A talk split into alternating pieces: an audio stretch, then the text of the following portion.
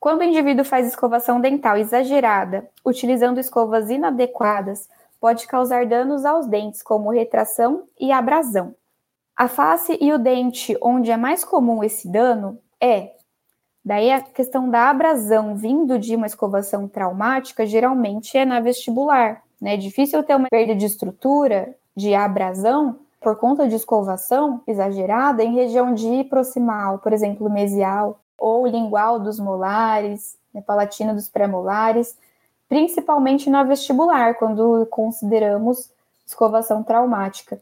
E dos caninos, porque muitas vezes o canino ele é o dente que fica um levemente, ele tem um volume um pouquinho maior vestibular do que os outros. Então, ele acaba recebendo maior tensão também por conta do seu volume.